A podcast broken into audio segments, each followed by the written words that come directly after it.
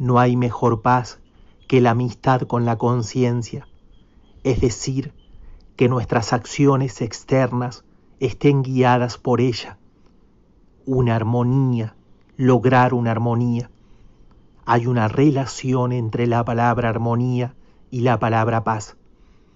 Debemos escuchar la voz interior que nos dice que es lo correcto, no como un juez inquisidor, sino como un norte, como una guía, como un sentido. No hay mejor paz que la amistad con la conciencia.